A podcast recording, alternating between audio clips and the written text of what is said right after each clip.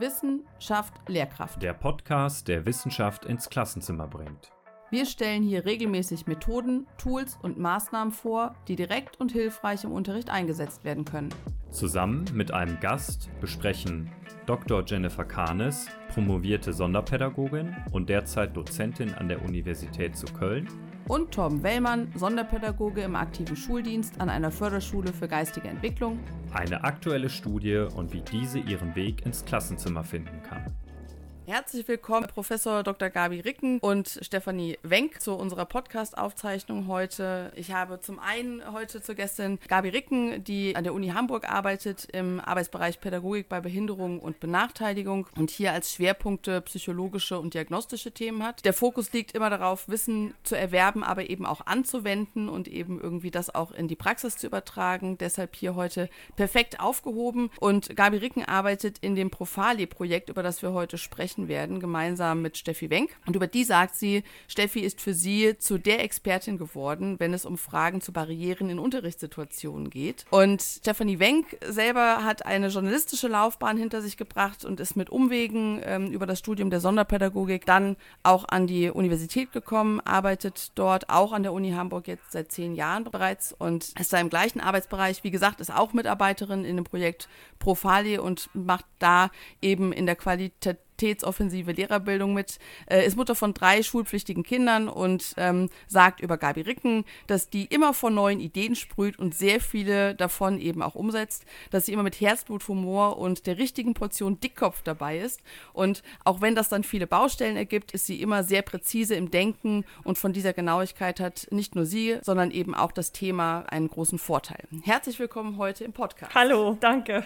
Zu Beginn unserer Folge machen wir immer einmal die Fahrstuhlfahrt, bei der wir sagen, einmal kurz und knackig und ansprechend. Wir stellen uns vor, wir fahren in dem Fahrstuhl miteinander und möchten hier bitte einen kleinen Teaser hören. Worum geht es in eurem Projekt Profale und wofür steht Profali. Wir würden gerne in den Fahrstuhl mit vier Ideen einsteigen und hoffen, dass das sozusagen bis zur nächsten Etage auch alles gesagt ist. Fangen wir mal so an. Wir, man könnte ja meinen, dass Beobachten etwas ist, was total leicht ist, weil wir das ständig tun. Denken wir allerdings nicht, sondern wir denken, dass Beobachten ehrlich gesagt total schwer ist und deswegen muss man das üben, üben, üben. Wenn man an sonderpädagogische Diagnostik denkt, dann ist es vermutlich so, dass ganz viele damit Tests und Testdurchführungen Ernährung verbinden und das als sehr schwierige Methode auch erleben. Genau, und da kommen wir ins Spiel, weil wir uns ganz intensiv beschäftigen mit der Methode systematische Beobachtung. Die gehört nämlich auch zur Diagnostik und gehört nicht nur dazu, sondern ist ganz wesentlich und wichtig und auch total spannend, wie wir finden. Natürlich wird durchaus auch im diagnostischen Kontext beobachtet. Vermutlich ist es aber so, dass in vielen Fällen eigentlich Karl beobachtet wird und Frieda beobachtet wird, wie sie so im Unterricht sich verhalten. Aber das ist nicht die ganze Miete.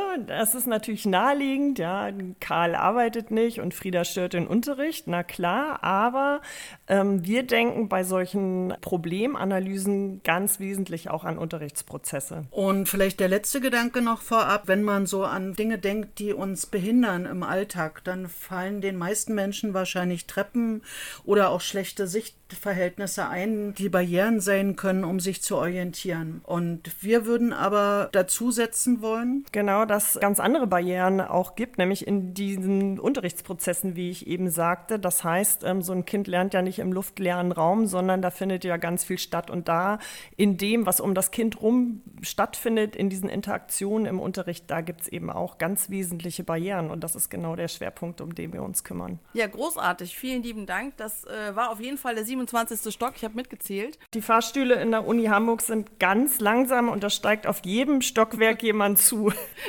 Aber trotzdem war das, glaube ich, ein sehr guter Einstieg, weil es eben ja auch ein sehr komplexes Thema auf der einen Seite ist und auf der anderen Seite, wie ihr das ja auch gerade sehr schön eingeleitet habt, äh, so ein Thema, von dem man eben denkt, kann man doch, macht man doch. Äh, insofern finde ich, ist das sehr wertvoll, das nochmal so klarzustellen. Trotzdem muss ich noch einmal nachfragen, auch für die Zuhörenden pro Fale, woher setzt sich das Wort zusammen? Das ist jetzt praktisch das Projekt zur Qualitätsoffensive in Hamburg und das setzt sich zusammen letztendlich aus den Worten, dass es um Professionalisierung von Lehrerhandeln geht. Das ist, da kommt die Abkürzung her. Und im Kontext dieses Modells oder dieses Projektes haben wir seit vielen Jahren, wir machen das ganz systematisch, uns eben genau mit der Frage befasst, wie Studierende lernen können, eben halt systematisch zu beobachten. Und insofern ist unsere Forschung jetzt was Besonderes, weil wir letztendlich Studierende forschen. Das heißt also, wir versuchen wirklich herauszufinden, ob die das lernen und wie die das lernen und woran man das festmachen kann. Das ist eine Besonderheit eigentlich in der Forschungslandschaft, dass man äh, den Kompetenzzuwachs von Studierenden tatsächlich auch über ein ganzes Semester lang beobachtet. Ja, finde ich sehr wertvoll, weil ich nämlich also zum einen ja selber ursprünglich aus der Schule komme und folglich da auch mit verschiedenen diagnostischen äh, Aufgaben betreut wurde und dann eben auch Kinder im Kindergarten beobachtet habe, wenn da irgendwie eine Diagnostik stattgefunden hat oder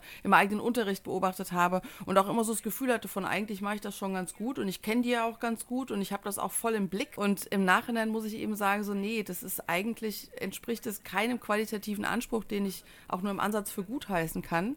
Und meine Studierenden befragt, ähm, bekomme ich zur Antwort, ey, das lernen wir nicht, da haben wir gar keinen, wissen wir nicht, wie das, wie das laufen soll. Und das Ergebnis sind dann eben ja sehr individuelle Perspektiven auf ein Verhalten oder ein Auftreten, ein Aussehen. Und ich finde es sehr spannend, ähm, wenn ihr jetzt sagt, ihr sagt zum einen, ist es systematisch, da würde ich gleich gerne nochmal so ein bisschen, was heißt jetzt das systematisch hinter der Beobachtung? Und zum anderen eben nicht auf die Punkte, die uns so offensichtlich äh, in den Blick kommen, wenn wir oder in die in den Kopf kommen, wenn wir an die Beobachtung denken, sondern an das, was eben wie Klassenführung und Lernunterstützung, äh, Lernbarrieren, was da eben noch mit reinkommt. Aber vielleicht als erstes, was heißt für euch systematisches Beobachten? Würde ich gerne aufgreifen, den Ball. So wie du das eigentlich geschildert hast, ist das ja relativ typisch für die Situation. Du kommst irgendwo rein und du gehst aus der Situation wieder raus und wenn man dich fragen würde, was hast du gesehen, dann kannst du natürlich Dinge berichten und dir fällt was auf und du sagst, das und das und das war jetzt in den letzten Minuten gerade das Ereignis. Das Problem daran ist, dass das vermutlich Ereignisse sind, die deine Aufmerksamkeit deshalb ziehen, weil sie sehr außergewöhnlich sind, weil sie sehr stark sind, weil sie sehr emotional sind, weil sie auch vielleicht mit deinen Erwartungen zu tun haben. Du erwartest, dass Karl gleich stört und guckst drauf und so weiter. Das heißt also, das ist natürlich nicht falsch, was du auf die Art und Weise mitnimmst aus der beobachteten Zeit, aber du hast ganz viele Dinge übersehen. Deine Aufmerksamkeit ist eine selektive, du kannst nicht alles abbilden, das ist totale Fehlvorstellung. Und auf die Art und Weise rutschen dir also eine ganze Reihe Dinge durch, die in der Szene trotzdem oder in, der, in dem Zeitabschnitt trotzdem stattgefunden haben, die aber ganz wichtig sind. Und insofern ist praktisch diese erste Beobachtung ganz wichtig, um so ein Gefühl dafür zu haben, wie kritisch ist die Situation. Und dann muss man aber sozusagen gezielt in die Situation reingehen, um da was Belastbares rauszukriegen. Also unsere Idee dabei ist auch die, dass Beobachten nicht heißt, ich muss stundenlang gucken, damit ich da irgendwas verstehe, sondern ich muss im Grunde sehr konzentriert, sehr gezielt gucken. Das wäre so ein Element des systematischen Guckens. Finde ich super wichtig, weil gerade dieser Punkt, den du sagst, mit dem ich brauche da nicht eine Unterrichtsstunde, die ich beobachten muss, um einen Prozess zu sehen, ich glaube, das ist für Lehrkräfte total relevant. Genau, und was ich auch noch wichtig finde, ist, dass man so zwei Sachen unterscheiden muss. Das eine ist so das methodische Beobachten, dass man diese Methode Beobachtung beherrscht. Dazu gehören dann solche Sachen wie Zeitabschnitte beobachten, halt dieses systematische, fokussierte Gucken, wie protokolliere ich das. Was aber auch ganz wesentlich ist, ist, wo geht dieser Fokus hin? Also ich muss mir überlegen, was will ich denn beobachten? Denn wenn ich da reingehe und sage, ich beobachte jetzt mal eine Unterrichtsstunde, da passiert ja so viel, das ist so komplex, das kann ich ja gar nicht alles. Insofern fängt dieses systematische Beobachten ja vorher schon an also vor der eigentlichen Beobachtung, weil da muss ich mir überlegen, was will ich beobachten? Da muss ich Hypothesen bilden, da muss ich ähm, mir genau überlegen, woran kann ich das denn erkennen? Ja, also die, ich kann jetzt natürlich sagen, ja, ich gucke mir jetzt mal Motivation an oder sowas, ja, aber wie beobachte ich die denn? Woran sehe ich die denn? Das heißt, ich muss so eine Operationalisierung haben. Ich muss mir überlegen, woran erkenne ich das, was ich beobachten will?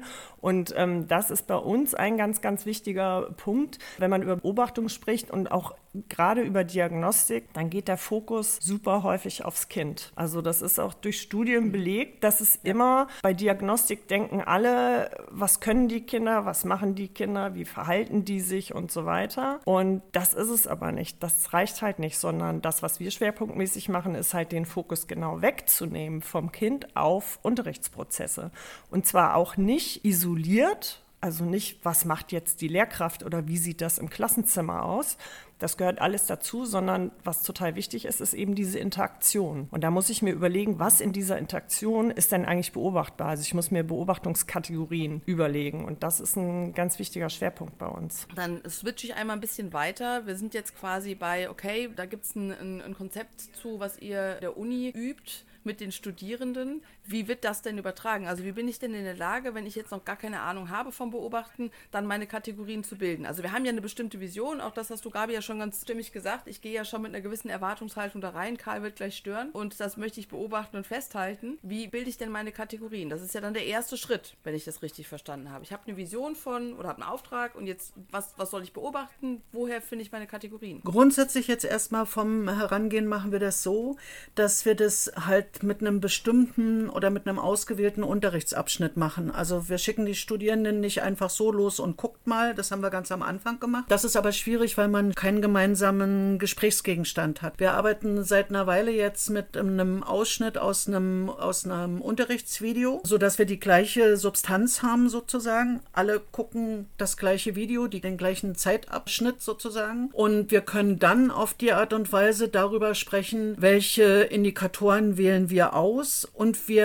überarbeiten diese Indikatoren auch immer wieder hinsichtlich dessen, dass sozusagen wir versuchen, die Urteilerübereinstimmung zu erhöhen. Einerseits hinsichtlich der Frage, zu welchem Zeitpunkt habt ihr was gesehen? Da gibt es natürlich kleine Differenzen, weil der eine stoppt äh, und sagt, jetzt habe ich es gesehen und der andere wartet erst und sagt, stopp, jetzt habe ich es gesehen. Also diese zeitliche, aber auch hinsichtlich der Frage, welches Verhalten hast du genau gesehen. Und das wird überprüft, überprüft, überprüft. Das muss immer wieder ausprobiert werden und wir arbeiten im Grunde als Kriterium an einer Urteilerübereinstimmung. Also so wie man das klassisch aus der Psychologenausbildung eigentlich auch kennt. Ich trainiere Beobachtungskategorien 20 Stunden lang, so lange, bis ich dann belastbare Videoauswertungen machen kann kann. Also die Idee steckt da so ein Stückchen mit drin. Genau, wenn man es an einem Beispiel konkret macht, fängt das an mit Beobachtungen, die dann lauten wie die Lehrkraft motiviert die Kinder oder die beginnt einen Morgenkreis oder so. Und dann fragen wir immer zurück, ja, wie sieht das denn aus? Also was hast du denn gesehen? Wie genau tut sie? Wie genau reagieren die Kinder darauf? Ja, also was passiert da? Und das ist so ein total wesentlicher Punkt. Deswegen auch Urteileübereinstimmung, denn die kann ich mit sowas natürlich nicht erreichen. Ne? Wenn ich sage, von 10 Uhr bis 10.15 Uhr macht die Klasse einen Morgenkreis, da weiß ich nicht, was passiert ist. Aber wenn ich dann hingehe und sage, wenn wir uns auf das Unterrichtsvideo beziehen, bei Minute 10 macht die Lehrkraft eine drehende Bewegung mit der Hand und daraufhin stehen die Kinder vom ersten Tisch auf und gehen leise nach vorne und setzen sich hin und so weiter, dann kann ich da ganz viele Sachen erkennen, die da funktionieren oder eben dann vielleicht auch nicht funktionieren. Und das ist so dieses Methodische, was die am Anfang lernen. Und da ist, glaube ich, ganz wesentlich, die haben im Seminar erst einen Wissensblock. Häufig hört Lehre dann auf. Also wir haben was über Beobachtung gelernt, ja. Aber der wichtige nächste Schritt ist, das zu tun und auch ganz konkret zu üben, also das auch zu machen und zu erfahren. Ich denke jetzt, ich habe genau beobachtet, aber wenn ich das neben das Protokoll lege von den anderen, die das gleiche beobachtet haben, deswegen gucken alle das gleiche Video, dann sehe ich, ah, da stehen ganz andere Sachen. Wir haben andere Sachen gesehen, wir haben sie anders notiert, wir haben sie zu unterschiedlichen Zeitpunkten notiert. Das heißt, das ist so das Handwerkszeug, was ähm, wir zuerst mitgeben. Und dann geht es eben auch ganz konkret darum, was sollen sie da beobachten? Und ich glaube, das ist das, was du ja auch vorhin sagtest. Wie können die, wenn die so frisch da reingeschubst werden, wie können die irgendwelche Beobachtungskategorien denn entwickeln? Wo, wo kommen die her? Und ähm, das ist natürlich in der Praxis auch immer die Frage, woher nehme ich denn diese Kategorie, die ich jetzt beobachten will? Und da beziehen beziehen wir uns auf das, was aus der Forschung bekannt ist über Unterrichtsqualität. Und da weiß man halt, dass so Merkmale der Klassenführung und Lernunterstützung super wesentlich dafür sind, wie Unterricht verläuft und wie gut Kinder und Jugendliche lernen im Unterricht. Und deswegen haben wir uns aus diesen Klassenführungs- und Lernunterstützungsmerkmalen unsere Beobachtungskategorien geschaffen. Und das ist auch was, was die Studierenden vorher erstmal in der Theorie machen. Die lernen die kennen, die lernen, was bedeutet das denn Klassenführung, was gehört da alles dazu. Und dann kommt der nächste Schritt, Und der ist ganz wichtig. So entstehen nämlich die Beobachtungskategorien. Wie kann ich das erkennen? Ja, also woran erkenne ich denn jetzt, dass da Regeln und Routinen etabliert sind? Und woran erkenne ich denn jetzt, dass die Lehrkraft einen reibungslosen Übergang geschaffen hat? Oder dass die was heißt denn ein gutes Feedback geben oder was heißt denn passend auf eine Störung reagieren und woran sehe ich, dass jemand das tut oder ganz wichtig eben auch nicht tut. Das heißt, ich muss dann in dem Moment, wo Störungen auftreten, Hypothesen bilden, wo es denn da vielleicht gerade fehlte an Klassenführung oder Lernunterstützung. Ich finde das von mehreren Seiten spannend. Also ich muss da leider nochmal den Bogen zurückziehen, so ein bisschen, weil ich den Fokus, den ich als Lehrkraft erlebt habe, ich habe niemals bewusst und aktiv LehrerInnen handeln, Klassenführung, Lernunterstützung beobachtet, sondern immer und nur Verhalten und vielleicht auch manchmal das, was an Leistung abgeliefert wurde von einem Kind. Aber ich habe niemals den Fokus aktiv gerichtet auf die Lehrkraft, was aber ja gar nicht stimmt, denn auf der anderen Seite habe ich ja als Referendarin zwei Jahre lang da gesessen mit riesengroßen Augen und zugeguckt, was macht denn bitte meine Mentorin gerade für einen Unterricht und was davon will ich übernehmen. Aber eben ohne diese Systematik dahinter und ohne irgendwie dann eben zu gucken, okay, was genau, wie macht sie das und wie kann ich das vielleicht auch für mich übernehmen oder was davon ist irgendwie auch noch was, was ich verbessern könnte sollte. Insofern finde ich diesen Fokus auf Klassenführung und Lernunterstützung so super relevant äh, und super wichtig. Wie kann ich denn quasi als Lehrkraft kann ich denn selber beobachten? Also kann ich denn mein Handeln quasi, ist das möglich, dass ich mein Handeln beobachte in der Situation? Oder sind wir da raus und ich brauche tatsächlich die Videosequenz oder ich brauche quasi die Person von außen, die das macht? Vielleicht dazu noch ganz kurz, weil letztendlich das, was du gerade gesagt hast, das ist in unserem Profile-Projekt letztendlich eine Klammer. Das ist ein Grundmodell, an was der Ausgangspunkt ist für viele andere Fragen, die in dem Projekt insgesamt bearbeitet werden. Und zwar nämlich die Situation, dass man sich vorstellt, dass praktisch das, was im Unterricht passiert, einerseits natürlich durch Wissenskomponenten bestimmt ist, was so ein Lehrer weiß über Inhalte und Fach und Pädagogik und auch psychologische Fragen, äh, auch ein bisschen seine motivationale äh, Situation gerade hat, wie gut geht's der Lehrkraft, hat sie Lust jetzt gerade und so weiter. Also eher diese Dispositionen, die auf der Seite der Lehrkraft äh, liegen, bestimmen den Unterricht.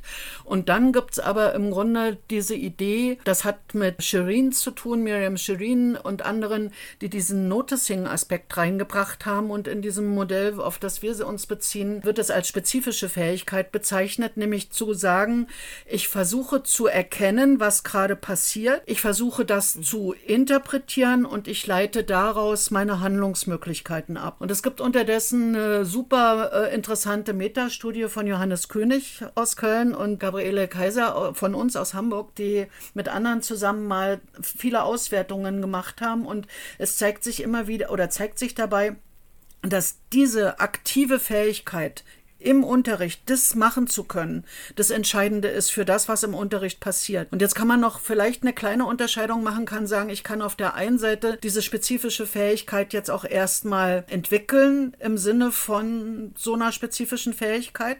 Da ist für uns natürlich die Frage, kann man das einmal und kann man es dann immer? Wir würden sagen, hm, Vorsicht, muss dieser Transferprozess muss offenbar immer noch mitgedacht werden. Und dann ist es natürlich eine andere Frage, ob jemand, der das grundsätzlich gelernt hat, das im Unterricht dann auch kann. Und da sind wir jetzt bei deiner Frage, dieses im Unterricht umsetzen können. Das sind natürlich verschiedene Sachen, die dabei eine Rolle spielen. Also das eine ist sicherlich das tatsächlich auch selber zu können und dann muss ich natürlich auch die Möglichkeit haben. Und da könnte man sagen, das ist genau die Stelle, die aber seit Andreas Helmke seine Unterrichtsdiagnostik publiziert hat, im Grunde klar ist. Es macht durchaus auch Sinn für einen Moment, für einen Unterrichtsausschnitt, das nicht nur alleine zu machen. Es macht Sinn, eine kurze Videoaufzeichnung zu machen oder eine Tonaufzeichnung zu machen, ohne dass man große Alarmglocken anschlägt im Sinne von, ich nehme jetzt was auf, wo ich tausend Unterschriften brauche. Und ich kann aber im Grunde auch Kollegen bitten zu sagen, kannst du dir das mal angucken, weil hier merke ich gerade, das humpelt. Ich habe mal Aufgabe super erklärt, aber der Karl kommt trotzdem nicht ins Arbeiten. 24 Kinder arbeiten, aber Karl nicht. Kannst mal gucken, ob ich da vielleicht die Aufgabenstellung nicht gut genug erklärt erklärt habe für den Karl. Und das ist sowas, das kann ich vielleicht alleine machen, wenn ich da sehr neugierig bin, wenn ich das Konzept sehr für mich aufgreife. Aber das könnte natürlich unterstützt werden durch einfach ein Protokoll, was ich habe, oder eben halt eine Beobachtung durch eine andere Person. Ich könnte natürlich auch Karl fragen, ob ich ihn gerade unterstützt habe. Auch das kann ich machen. Ja, also zusammenfassend gesagt ist das das, was man selber tun kann, einfach neue Perspektiven zulassen. Das klingt jetzt ein bisschen banal, ist aber total wesentlich und trotzdem aber ja auch gar nicht so ein großes Hindernis. Denn was man ja täglich macht als Lehrkraft, ist zu bemerken, wenn irgendetwas nicht funktioniert. Und dann fängt man an, Hypothesen zu entwickeln. Oder wenn es jetzt ähm, wirklich arg ist, dann fängt man an zu überlegen, was kann ich denn da jetzt tun? Ja, also so diese Interventionsplanung, das ist ja täglich Brot. Und wenn man dann an der Stelle sagt, ich nehme jetzt mal den Blick davon weg, von Karl und Frieda. Entschuldigung übrigens an alle Karl und Friedas. Wir mussten die Kinder jetzt irgendwie nennen. genau. Und ich gucke jetzt mal ganz bewusst, was mache ich denn, also wenn das dann zu störendem Verhalten zum Beispiel kommt, was ist das für eine Unterrichtssituation, dass man da ganz konkret wird und dann sagt, ah, das ist immer in dem und dem Unterrichtsfach, das ist immer nur in der sechsten Stunde und gar nicht in der ersten. Dann kann ich das schon mal eingrenzen. Und das ist immer dann, wenn äh, der Unterricht gerade eher frontal ist und ich lange erkläre und vielleicht habe ich dann noch irgendwie einen Tafelanschrieb, der komplex ist oder was auch immer man, man tut. Ja, also was ganz konkret in der Situation passiert da eigentlich drumherum? Wie, was findet da in der Interaktion statt? Wie sind da Unterrichtsprozesse? Dass man einfach das ins Bewusstsein holt und sagt, da gucke ich jetzt mal drauf. Wenn man sich selber sozusagen diese Beobachtungskategorien schafft und dann einfach dann sich selber mal in den Blick nimmt, das ist ja auch gar nichts Schlimmes. Also ich denke, das ist das, was man selber machen kann und dann auch, wie, wie Gabi eben schon sagte, Leute auch durchaus dazu holt. Also ich glaube, dass da vielleicht eine gewisse Scheu davor herrscht zu sagen, setz dich doch mal bei mir in den Unterricht und guck mal zu oder zeichne den mal auf Video auf und dann können wir hinterher noch mal in Ruhe gucken, weil man da bestimmt mehr sieht, als wenn man in der Situation ist und ja auch den Unterricht dann irgendwie weiterführen muss. Ich glaube, diese Hemmschwelle kann man einfach abbauen, weil das ist gar nichts Schlimmes. Das ist ja was ganz Tolles, wenn man das macht. Ja, zumal, was mir auch ganz gut gefällt, ist, wir haben ja irgendwie, das ist ja einfach menschlich, brauchen wir ja auch den Fokus auf, äh, was ist die Bedrohung und nicht den Fokus auf, was läuft hier gerade großartig. Äh, das hatten wir eingangs auch schon einmal gesagt. Das heißt, ich bin mir ja in der Regel durchaus bewusst, dass ich so ein paar Sachen ganz gut mache, aber wenn ich diese Beobachtung eben in dem Ausmaß und so systematisch mache, wie ihr das hier beschreibt, dann bin ich danach ja auch in der Lage zu sagen, okay, ich habe hier mit Routinen, ich habe hier mit Regeln, ich habe hier mit äh, einer bestimmten Lernumgebung, die ich gestaltet habe, auch enormen Einfluss genommen auf den Lernprozess. Ja, also auch im Positiven, was mir vielleicht gar nicht so bewusst wird, wenn ich dann eben nur an, auch von meiner Stelle, Entschuldigung an Karls und Friedas, aber wenn ich dann nur wahrnehme, der Karl macht es halt nicht, dann sehe ich eben nur, ach Mist, mein, mein Lehrerinnenhandeln hat hier nicht gereicht und war nicht gut oder der Karl ist aber auch anstrengend und so kann ich das Ganze eben auch nochmal auf so eine versachlichte Ebene heben ne? und kann dann eben den Prozess ja viel effektiver auch beobachten. Das finde ich, find ich sehr wertvoll daran. Darf ich da zwei dicke, dicke, dicke Striche so im Sinne des Unterstreichens drunter machen? Auf der einen Seite ist das, was du jetzt gerade gesagt hast, auch ein Element des systematischen oder was wir in den letzten Minuten besprochen haben, auch ein Element des systematischen Beobachtens. Ich gucke also überhaupt nicht auf alles. Ich hab, äh, übernehme mich gerade nicht mit der schweren Aufgabe, drei Stunden lang zu unterrichten und dazu noch zu beobachten, sondern ich habe, so wie Steffi das gerade erzählt hat, im Grunde entwickle ich so eine Strategie, dass ich praktisch herausarbeite, welche Stelle ist es denn vermutlich, die hochinteressant ist, nochmal anzugucken. Also ich muss, würden wir jetzt einen kleinen Unterschied machen, ich könnte sicherlich sagen, als äh, Regellehrkraft sollte ich ganz viel meine spezifische Fähigkeit einsetzen, Unterrichtsprozesse zu sehen. Für uns ist es vor allen Dingen die Stelle sozusagen rauszukriegen, die Stelle, die nicht gut gelingt. Also wo, wo ist jetzt gerade sowas wie so ein Stau, wo steigt der Karl aus, wo, wo geht irgendwas nicht so, wie man sich das vorgestellt hat. Und das kann ich ja sozusagen ein Stückchen ausfiltern und damit kann ich im Grunde von vornherein mir einen Beobachtungsplan machen und sagen, ich weiß ungefähr, in welchem Zeitfenster das stattfindet und bei welcher Anforderung das stattfindet. Und da gucke ich hin. Also insofern, ich reduziert, so wie Diagnostik häufig was Reduziertes ist, ist auch meine Beobachtung eine reduzierte Beobachtung. Und zwei Dinge würden wir beide gerne hervorheben wollen. Das eine ist tatsächlich, wir gehen dadurch runter auf die Ebene ganz konkreter Lernprozesse. Steffi hat es im Grunde gerade schon gesagt. Ich will es einfach nochmal betonen, weil wir in der Diagnostik eher generalisierter denken. Wir wollen wissen, ob ein Kind einen Förderbedarf im Lernen hat. Danach bin ich weder schlau noch nicht ja. schlau, weil ich weiß eigentlich nicht, was ich tun soll. Wenn ich jetzt aber sozusagen mir genau angucke, was in der ganz konkreten Anforderung ist jetzt eigentlich das Problem, dann finde ich vielleicht auch eine Idee, wie ich diese Anforderung verändere, wie ich den Karl unterstütze und wie ich aber auch die Anforderung verändere. Und da sind wir beim zweiten Punkt, also konkret. Wir machen eine ganz, ganz konkrete Diagnostik, ganz konkrete Lernhandlungsbeobachtung machen wir oder Lehr-Lernhandlungsbeobachtung sagen wir eigentlich unterdessen dazu. Und wir gehen aufgrund dieses Ansatzes praktisch davon aus, dass wir eben halt nicht nur monokausal gucken auf den Karl und die Frieda, sondern eben halt in das System reingucken. Wir machen eigentlich eine Systemdiagnostik bezogen auf einen konkreten Lernprozess, in dem alle möglichen Wechselwirkungen stattfinden. Und das finde ich hochgradig interessant. Ähm, das gibt es in der Tat ganz selten. Ja, total. Und es ist genau das, was du gerade sagst, nämlich diese fehlende Passung zwischen der Anforderung und meinen Handlungsmöglichkeiten, die ich identifizieren muss und die dann eben das Lernhandeln bei meinen SchülerInnen eben beeinträchtigt. Ne? Und da rauszukommen aus dieser Dauerschleife ist natürlich sehr wichtig für die Lehrkräfte. Jetzt ist die, die alles entscheidende Frage für die Hörenden hier, die ja in der Praxis sitzen. Schön und gut, ihr macht das mit den Studierenden.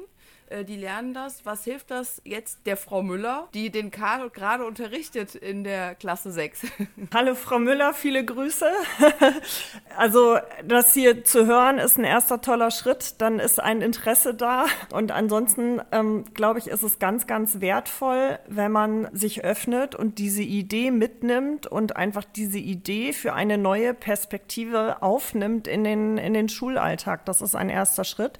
Und ein zweiter Schritt ist natürlich dass man dieses Handwerkszeug, das zu beobachten, natürlich auch üben kann, wenn man schon in der Praxis ist. Also das ist ja nicht vorbei nach der Uni, ja. Also es gibt ja Fortbildungen und Workshops und mit genau so einer Verstetigungsidee gehen wir äh, natürlich dann auch ins Rennen. Wir lassen das nicht in der Uni, sondern gehen auch in der Praxis und möchten das natürlich auch anbieten, dass auch diejenigen, die in der Praxis schon sind, das einfach nochmal lernen und üben können. Und das ist was, das würde ich gerne nochmal unterstreichen wollen, was man auch wirklich wirklich üben muss. Also unsere Erfahrung ist, ist, dass Beobachten nichts ist, was sich so generalisieren lässt. Ich kann jetzt systematisch beobachten und dann kann ich das immer und überall, sondern es ist so, dass man das, was wir jetzt sehr spezifisch machen, dieses Klassenführung beobachten, Lernunterstützung beobachten, das ist was ganz, ja, was ganz spezifisches einfach. Und so spezifisch muss man das üben. Und zwar richtig doll, weil das ist richtig schwer. Das ist nichts, was man mal so eben macht. Und ähm, ja, da bereit zu sein und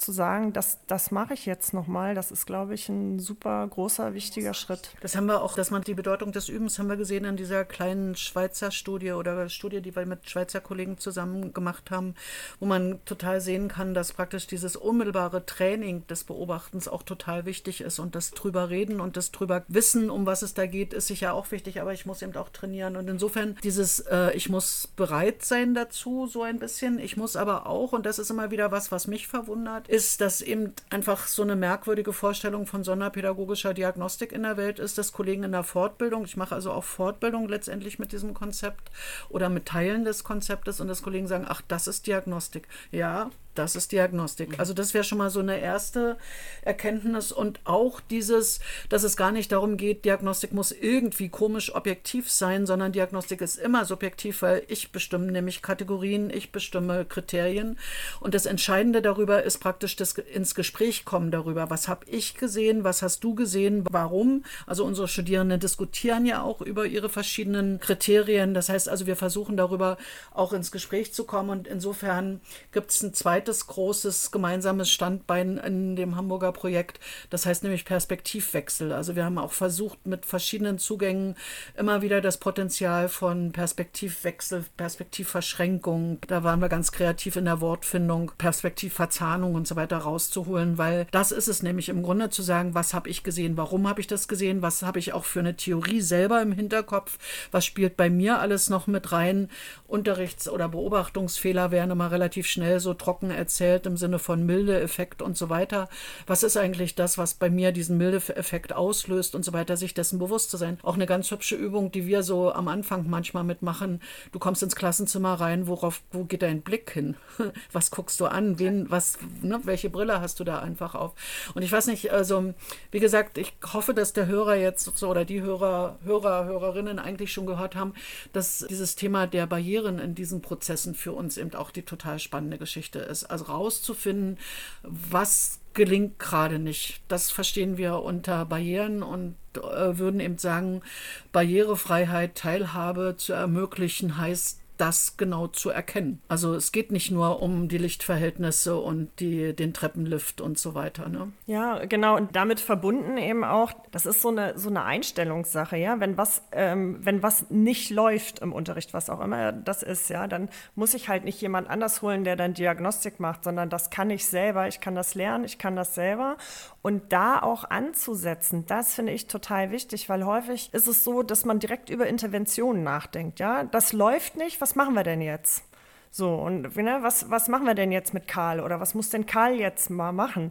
Und der Punkt ist ja, dass ich erstmal ein, ein Problem super gut erklären muss, bevor ich es beheben kann. Ich bringe ja auch nicht mein Auto in die Werkstatt und sage, ah, das funktioniert nicht. Und dann fangen die an, alle Teile oder irgendwelche Teile auszuwechseln, sondern sagen, was funktioniert denn da nicht? Dann kann ich schon mal so grob sagen, da klappert vorne links was und dann wissen die schon mal, ah, jetzt gucken wir mal vorne links und dann können die immer kleinteiliger gucken, bis sie rausgefunden haben, das ist genau die eine Radmutter und die kann ich dann austauschen und dann ist das Problem weg. Und genauso funktioniert auch Diagnostik. Also wenn es nicht läuft, dann muss ich einfach erstmal versuchen, so gut wie möglich zu beschreiben, was ist das denn da, was nicht läuft und woran könnte das denn jetzt liegen, Dieses, diese Problemanalyse, die halt sich auf dieses ganze komplexe Unterrichtsgeschehen bezieht. Das ist so eine, so eine Einstellungssache, so ein Perspektivwechsel, der muss irgendwie klar werden. Der muss sich im Kopf festsetzen und das muss man dann sozusagen, muss man vorne ansetzen und sagen, ich mache jetzt mal selber Diagnostik, indem ich beobachten lerne. Ja, und ich finde, das ist eigentlich, ähm, was du jetzt gerade auch nochmal so zum, zum Abrunden äh, gesagt hast, ähm, das ist auch das, was ja für die Lehrkräfte attraktiv ist. Also die Rückmeldung, die wir haben, ist, die sind an ihrem Kapazitätslimit, ja, und äh, die müssen irgendwie gucken, wie sie mit dem bisschen Ressource, was da ist, äh, umgehen.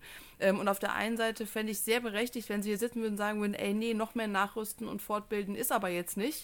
Und auf der anderen Seite muss ich aber auch sagen, dass dieses wundervolle Bild mit dem, ich fahre mit dem Auto in die Werkstatt, das entspricht ja auch meinem Lehrkräftehandeln im Klassenzimmer. Das heißt, wenn ich eben da das Kind habe, was nicht läuft, dann frustriert es mich und, wie eingangs gesagt, dann beobachte ich und dann überlege ich, wie kann ich denn handeln, aber eben nicht unbedingt erfolgreich. Und dann eben zu lernen, wie kann ich eingrenzen auf mein Klappern bis hin zu, ah, okay, ich muss meine Ansage kürzer machen in einfacherer Sprache oder ähnliches.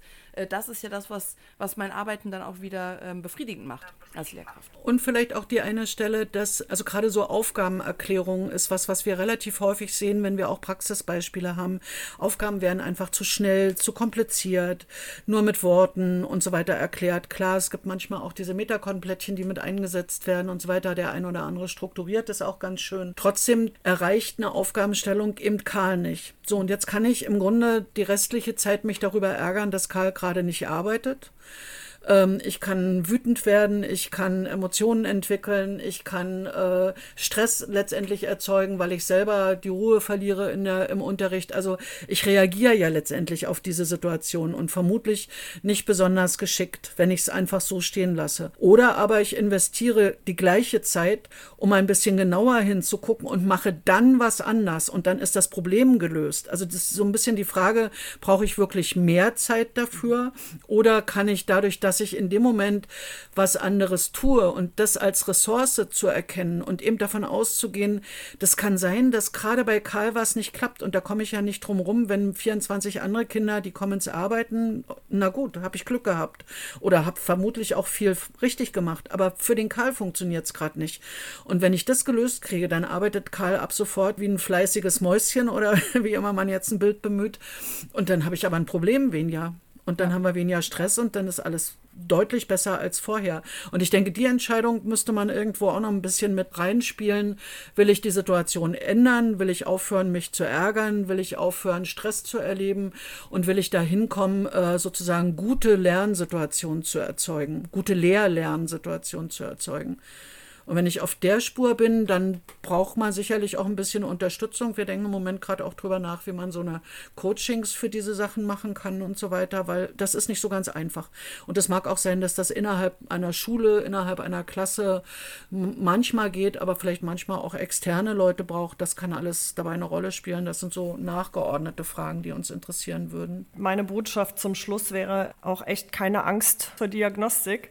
Ähm, ohne Frage sind äh, Lehrkräfte super äh, herausgefordert und auch belastet oft. Das ist total anstrengend.